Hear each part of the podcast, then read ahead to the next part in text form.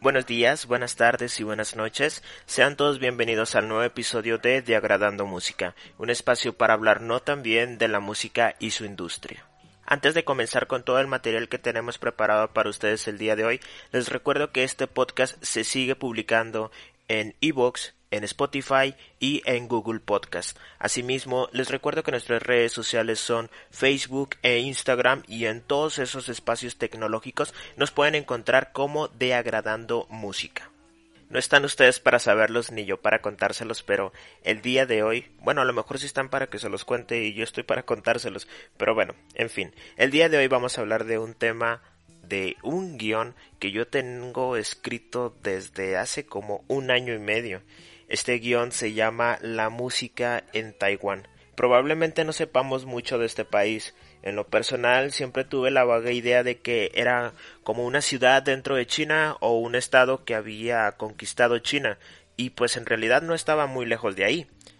Aquí empiezo con algo muy muy interesante. A raíz de una revolución social en China, allá por el año de 1949, el Partido Comunista echó al Partido Nacionalista de la China continental, que es la China que nosotros conocemos, ¿no? La que podemos identificar en un mapa. A partir de esto, ambos bandos se han proclamado hasta la era moderna ser el gobierno legítimo de China, llamándose República Popular de China o China a secas por parte del Partido Comunista y República China por parte del partido originalmente nacionalista establecido en la isla de Taiwán. El conflicto diplomático nos ayudará a comprender completamente el estado cultural de la isla de Taiwán con una capital llamada Taipei. Sin embargo, no se abordará a fondo la problemática. Taiwán no solo exporta ositos de peluche, referencia de la cual me siento muy muy poco orgulloso. Esta también eh, tiene muy cerca a otras islas cercanas como Filipinas o Japón, todas estas con rasgos culturales muy muy similares pero asombrosamente diferentes. En este episodio de Diagradando Música hablaremos de Taiwán, algunos aspectos generales del país, el desarrollo de su pueblo y finalmente el aspecto musical que ha crecido enormemente en las últimas décadas. Comencemos. Es importante hablar de dos tipos de música muy importantes para entender la diversidad cultural en Taiwán. Primeramente, la música folclórica y secundariamente, pero no menos importante, la música popular o el pop actual. La primera sí está altamente conectada con el pasado de la China continental. Ya saben, ¿no? Música lenta, ceremoniosa y de una degustación exclusivamente aristocrática. Esto no mucha gente lo dice, pero la música clásica era exclusiva de la aristocracia. Los instrumentos más usados que le dan este sonido tan característico a Oriente es el gong, la pipa y el queen instrumentos de siete cuerdas similares a la guitarra también. Como ya se sabe, usualmente la música folclórica es relacionada a ceremonias, rituales y situaciones concretas. Son sonidos que evocan el desarrollo de alguna actividad especial que siempre se realiza en grupos. Por ejemplo, la música imperial que era tocada solo en presencia del emperador la cual tiene que contener en su espíritu la voluntad de la dinastía y el orgullo del ejército, y esto se aplica para cualquier tipo de cultura. Algo así como la marcha imperial de Darth Vader. Muchos años después, ya entrados en los años 1900, la influencia occidental creó en China una combinación de música clásica y folclórica muy interesante, y esta también era de uso exclusivo en eventos de clases favorecidas. Esta combinación representaba en grandes rasgos al régimen nacionalista conservador. Un dato bastante interesante es que la China comunista después continuó con la idea antigua de que la música tendría que ser una expresión artística en pro de su partido político predominante y llevadora del ideal revolucionario del pueblo, que en su mayoría era analfabeto. Pero bueno, este creo que es un tema diferente al que queremos desarrollar el día de hoy. Cualquier tipo de música ajena a los beneficios del partido era suprimida y tachada de supersticiosa y antirrevolucionaria, algo así como lo que pasó después de la revolución acá, pero con chinos. Fue así como la China continental comunista y Taiwán China nacionalista volvieron a determinar diferencias entre sus respectivos pueblos dependiendo de la música que escuchaban en sus ceremonias. Esto continuaría hasta finales del siglo XX. A medida que el siglo se apoderaba del tiempo moderno en China, Occidente introducía géneros musicales más populares de este lado del planeta. El intercambio era bastante mutuo. Músicos orientales le demostraban lo ceremonioso y dramático del arte musical oriental y Occidente enviaba músicos de géneros como jazz, ritmos latinos y un joven rock que comenzaba a dominar el grito de guerra adolescente. Esto fue bastante exacto para el pueblo chino, ya que encontraron en este último género la energía que necesitaban para manifestarse, siendo fieles a la idea primitiva de el arte traducido en bien del partido. Pero, ¿cómo es que de una época de dinastías pasamos a problemáticas actuales? La verdad es que China siempre ha estado en conflicto y han sido comunistas y nacionalistas los que prácticamente han usado la música de esta manera, como himnos de guerra. Ese momento en el que los sonidos orientales interactuaron con los occidentales fue cuando nació la música popular. Sorprendentemente, esta fue aceptada en ambos bandos, pero fuertemente criticada por sus semejanzas con la cultura occidental. En ejemplo, si alguna mujer toma sonidos pop americanos de los ochentas para su canción, está bien, pero si en una presentación en vivo el intérprete actúa o demuestra una actitud no acorde a la oriental, es censurada. Hablar de liberación sexual, sentimientos individuales o antirreligiosos era la pena de muerte social para un artista hasta hace muy poco tiempo, ya que con la proliferación de la cultura hippie y punk en casi todo el mundo, el pensamiento internacional comenzaba a cambiar hacia diferentes velocidades en todas partes del mundo. Y China no era la excepción. Se dice también que la repentina apertura del mundo chino a nuevas Mm, ideas occidentales es un efecto colateral de la estrategia comercial que adoptó para ser una próxima potencia mundial en lo económico. Y acá Taiwán cómo es que entra? Mucho se ha dicho de las chinas, desde la comunista hasta la nacionalista, pero ¿por qué Taiwán es tan importante en la música? La respuesta tiene más que ver con el dinero que con otra cosa. Y voy a explicarme. Dentro de todo el modelo económico oriental hay una pequeña parte dedicada al mercado musical y en especial al mercado de la piratería en la música. Este modelo tan agresivo de mercado tenía como objetivo la distribución a gran escala de material musical, dejando en un segundo plano el estado artístico. Y han sido bastante sonadas las campañas antirreproducción ilegal de material audiovisual pues sepan que la meca de este negocio ilícito está establecida en Hong Kong y en Taipei. Y para entrar a temas del negocio ilícito de la música, primero tenemos que hablar de lo ético que ha sido la industria musical en el pasado y lo que es actualmente. En todos los géneros y para todos los artistas siempre ha habido una lucha librada más en terreno legal que en terreno musical. Los derechos musicales de quienes crean material audiovisual de cualquier tipo son pisoteados cada vez que se accede a un contrato musical, cediendo gran parte de sus ganancias generadas por el mismo material, es decir, el dinero de su propio arte, va a manos una vez más de personas que controlan los medios de la producción y de la distribución de este material predominantemente en la música. Estas personas son las que se llevan su tajada más grande del pastel económico. Y por si esto no fuera poco, estas personas logran tener el control de este material durante años, incluso en algunos casos durante toda la carrera del artista. Yo no sé mucho de música, ni tampoco soy la persona más ética del mundo, pero a mí esto realmente no me parece nada cordial por ningún lado. Taiwán se ha convertido durante décadas en una de las principales sedes de la piratería no solo en la música. En Taiwán se produce a gran escala CDs y DVDs con todo el material audiovisual que uno se puede imaginar. Taiwán siempre ha operado peligrosamente al margen de la ley. Esto se acordó por debajo del agua con el gobierno al ser un gran ingreso, Es decir, el gobierno taiwanés ha dejado toda esta industria trabajar. ¿Por qué? Porque está generando mucho dinero y porque está generando bastantes empleos para la población taiwanesa. En México, el problema de la piratería adolece de una manera muy similar a la de Taiwán.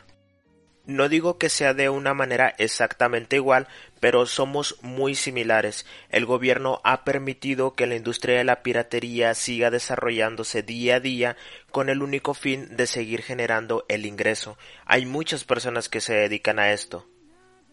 Recuerdo que hace unas semanas yo vi un artículo en donde promocionaban el nuevo video de un youtuber que se dedica a hacer entrevistas con personas que hacen algo ilícito. En ese episodio estaban hablando acerca de la piratería en el centro del país, que es en la Ciudad de México. Por si usted no lo sabía, en la Ciudad de México hay un lugar que se llama Tepito, en donde se concentra gran cantidad de el malestar de la piratería como industria. En esta entrevista, él habla con una supuesta persona que se dedica a hacer grabaciones ilegales y compilaciones de muchos artistas de música cumbia y de cualquier otro género. Él comenta en una parte de la entrevista que incluso hay artistas que se acercan a él a escondidas de sus discográficas para que pongan su material en los compilados. ¿Esto de qué manera funciona? ¿Realmente es útil que un artista se acerque para que su propia música sea pirateada? Yo creo que no va tanto por ahí, más bien lo que busca el artista es una promoción, una promoción barata, una promoción efectiva y sobre todo una promoción orgánica que se desarrolle de una manera natural sin lo que involucra los procesos burocráticos y contractuales con una discográfica, que es hacer una producción de una música, establecer fechas, ir a la radio, dar entrevistas. Es muchísimo más fácil que un material de, por ejemplo, un proyecto de cumbia o de sonoras sea escuchado por más personas si sale en un compilado de una grabación pirata en Tepito. Otra parte muy interesante de esta entrevista es que el tipo dice nuestras grabaciones se hacen mil, diez mil, hasta cincuenta mil copias por día y hemos nosotros recibido fotos de personas que se llevan nuestras grabaciones a Inglaterra, a Países Bajos, a Alemania, a Dinamarca, a Finlandia, a Rusia, a Japón, a Australia. Este es un negocio completamente internacional que que si lo ves de esta manera, puede existir una persona en Rusia escuchando los éxitos más sonados de México si es que a esta persona le gusta ese género. Entonces aquí nos encontramos con un punto muy importante. ¿A quién está beneficiando la industria de la piratería? Y aún más importante, ¿a quién están defendiendo las leyes antipiratería? Y bueno, ahora que ya sabemos esto, con los artistas que tienen una discográfica, ¿creen ustedes que los artistas independientes tengan interés en acercarse a estas personas para que promocionen su música? ¿No sería lo mismo que acercarte a una promotora para que se distribuya tu música? Incluso se podría decir que para un artista independiente acercarte a estos negocios es un paso muy importante para tu carrera sin contar que puede este ser el primer paso o un paso muy importante para que luego tu música o tu material se haga viral en redes sociales. Que claro, estamos hablando de un ecosistema social en el que todo influye. Entonces, ¿de qué manera va a ser benéfico para un artista independiente acercarse a estos lugares? ¿No estaría contribuyendo a que la industria de la piratería se siga desarrollando? Que siga siendo viable y que siga siendo rentable para las personas que están inmersos en ella? Yo creo que sí, y el tema no es de si está bien o si está mal, no es blanco ni tampoco es negro. Esta clase de temas sociales con muchos tintes morales, éticos, artísticos, se tiene que abordar desde un lente más amplio y es precisamente por eso que nosotros estamos el día de hoy hablando de lo que es la piratería y de qué forma la ética influye en que nosotros podamos ver esto como algo normal, como algo necesario y como algo que se tiene que hacer para controlar y para responder a un sistema. Pero bueno, fuera de todo esto, ¿de qué forma es que la industria de la piratería en Taiwán ha logrado pasar sin castigo de las grandes empresas productoras? Pues bueno, la respuesta es bastante sencilla. Usan el sistema de derechos de autor o del copyright a su favor. A continuación yo les voy a hablar de algunas estrategias que son sumamente inteligentes para salir bien librados de esta batalla. El primero del que quiero hablar se llama bootleg. Según San Wikipedia, el bootleg es una edición no autorizada de cualquier clase de material digital como libros, juguetes, series de televisión, películas o música, aunque también tenemos presente este fenómeno en los videojuegos y enormemente en el anime. En el aspecto musical, una edición no autorizada se refiere desde un material que no ha sido publicado oficialmente por el artista o por su discográfica hasta grabaciones domésticas de conciertos en vivo, de ensayos o de sesiones de improvisación que luego se van a editar semiprofesionalmente y salen a la venta como rarezas o como gemas muy difíciles de conseguir para los coleccionistas. Algunos ejemplos de estas rarezas son el Who's Su, una compilación de B-sides de la banda de The Who que no fue comercializada oficialmente en los Estados Unidos. Esta se lanzó en 1974 con todo un proceso de masterización semiprofesional y en lo personal yo siento que su portada, la portada del disco, sí es muy muy profesional. Otro ejemplo también muy interesante es el Comeback, Comeback fue una colección de grabaciones de The Beatles que salió en 1969 en unas situaciones muy similares a lo que ocurrió con The Who, pero con Comeback sucedió algo muy muy interesante. Esta compilación saldría antes que su álbum profesional que sería el Let It Be. A The Rolling Stones también le ocurrió algo similar con The Liver Than You'll Ever Know, o a The Pink Floyd eh, le pasaría con The Dark Side of the Moon.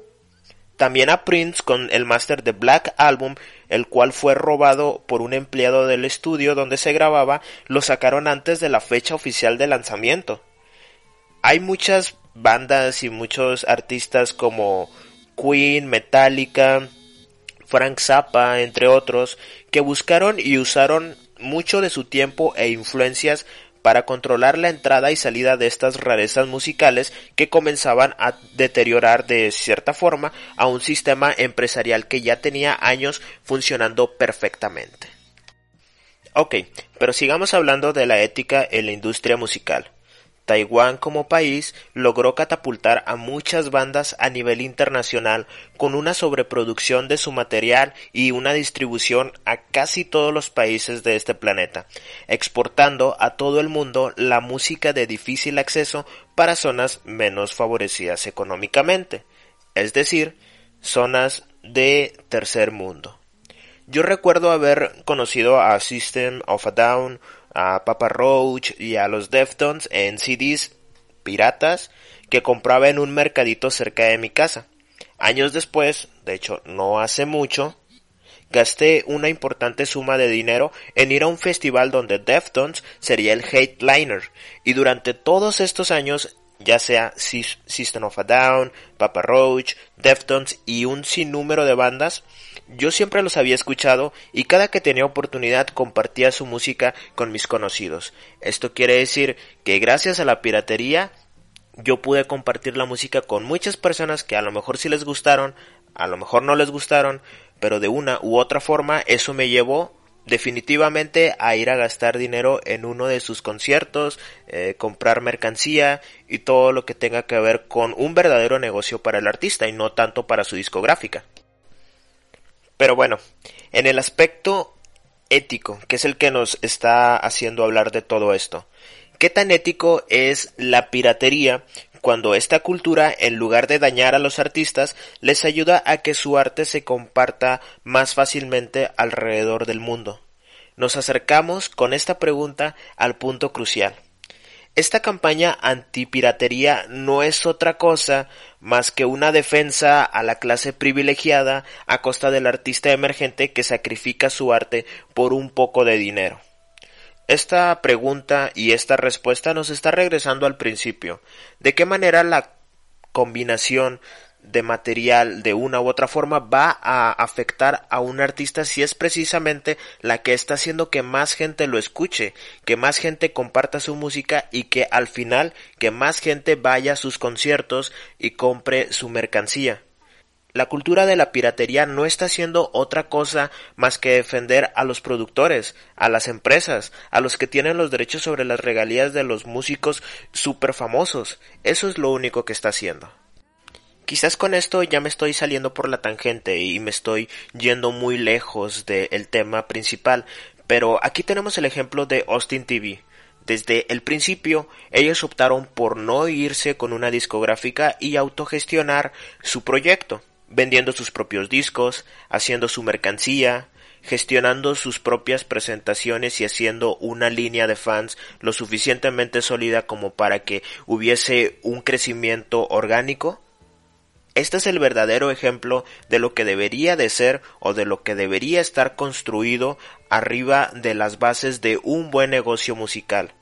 La empatía y la humanidad para la persona que está creando arte, que quiere hacer negocio. No estoy diciendo que los productores no merezcan el dinero que se están llevando. Lo que estoy diciendo es que el trato para el artista tiene que ser de una manera más digna. El malestar en la industria musical sigue siendo el mismo que tenemos en muchas otras esferas sociales. Hay personas que controlan ciertos medios de producción que están dejando afuera a muchas personas que están haciendo igual el esfuerzo, pero que están posicionadas en un lado de la historia no tan favorable. Y bueno, este solamente es un pequeño paréntesis, quería retomar el tema de Austin TV por lo que significó para la escena de la música independiente aquí en México y que refleja de cierta manera un problema global. Para continuar con el tema, ya había hablado del bootleg y de estos métodos en los cuales se estaba intentando hacer piratería de la música para dañar un sistema pues ya muy muy grande, ¿no? Con el nuevo milenio vendría el internet y con el internet nuevas formas de compartir música de forma ilegal la lucha de los grandes empresarios contra las fugas de dinero que les ocasionaba la piratería se volvió aún más complicada con métodos como Ares, LimeWire, Napster, etc. Para este tiempo nosotros ya no ocupábamos ir a un lugar a comprar un CD con música. Esto de una u otra manera también impactó a las personas que se dedicaban a la reproducción de estos discos piratas, ¿no? Los días estaban contados para el negocio de la música, eso era muy muy cierto.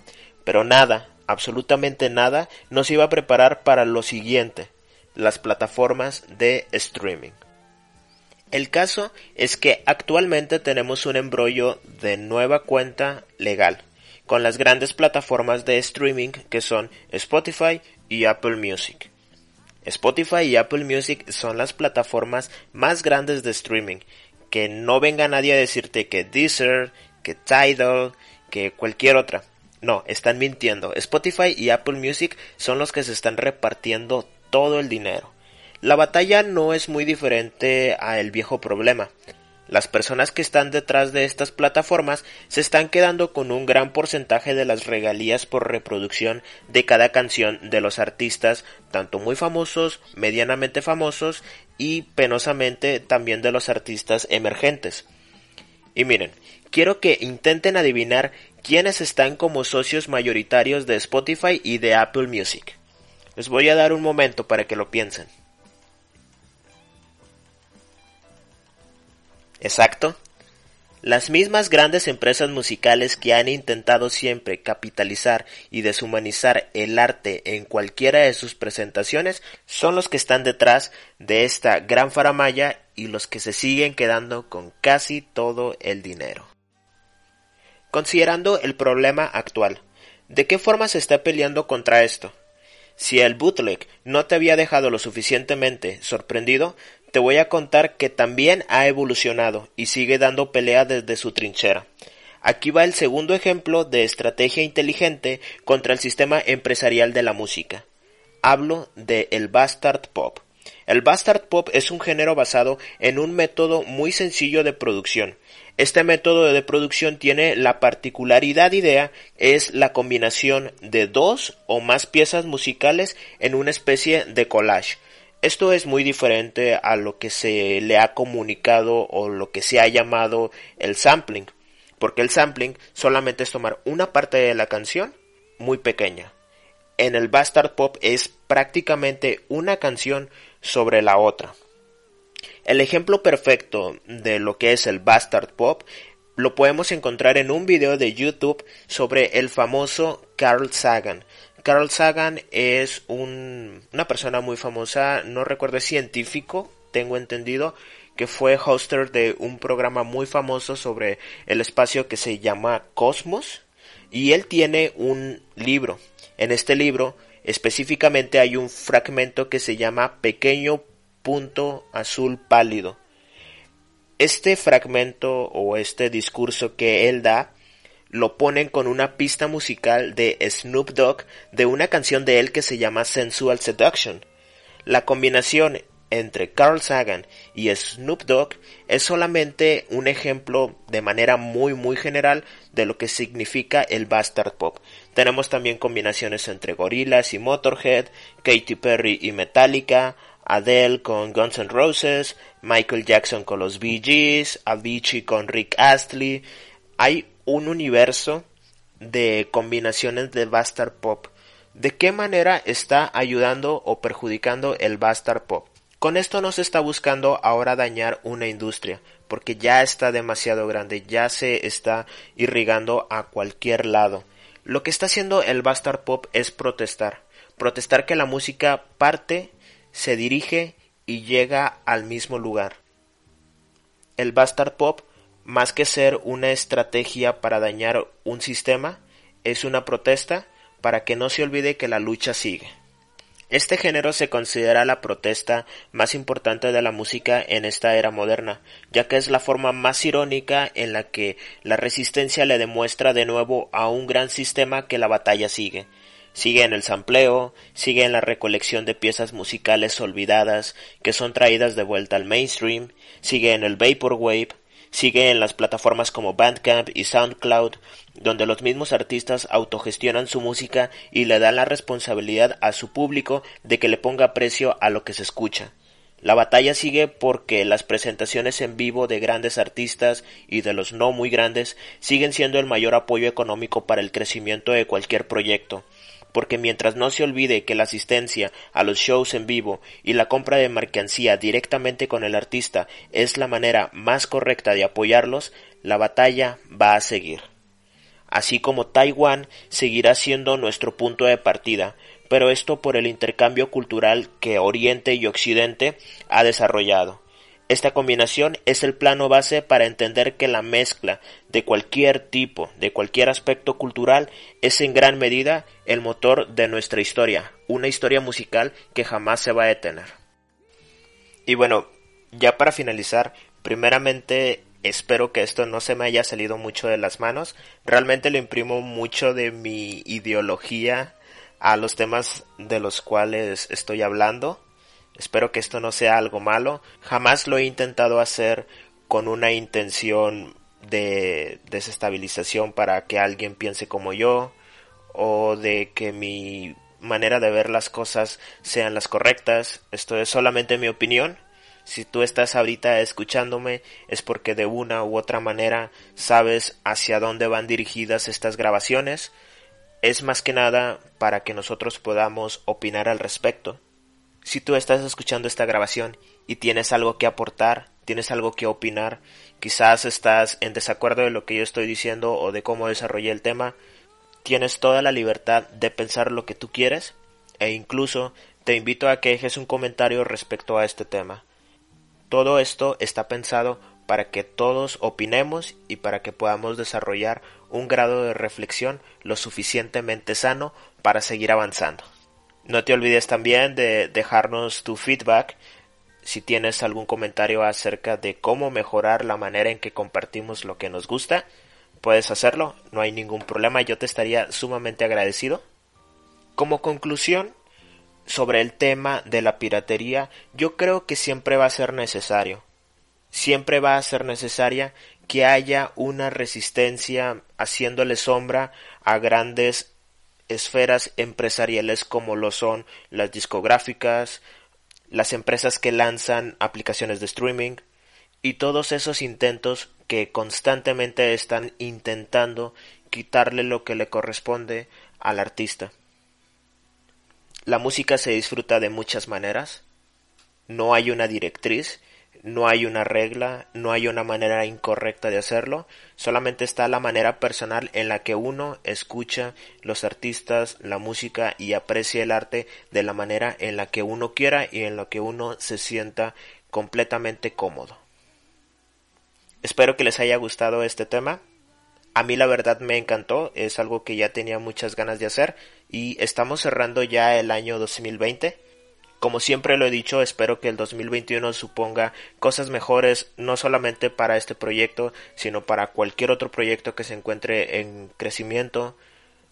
Esperemos que el 2021 sea un mejor año para todos y pues nosotros aquí vamos a seguir compartiendo contenido sobre música, hablando de temas sociales, de temas filosóficos, pinceleándolo un poco con conocimiento variado. Se podría decir que sería una miscelánea, pero bueno, Muchas gracias por seguir escuchando de Agradando Música. Les recuerdo que nosotros nos escuchamos el siguiente viernes. Espero que se la pasen muy bien, en familia, cuídense mucho. Les recuerdo también que yo soy miope y que tengan un excelente año 2021. Hasta luego.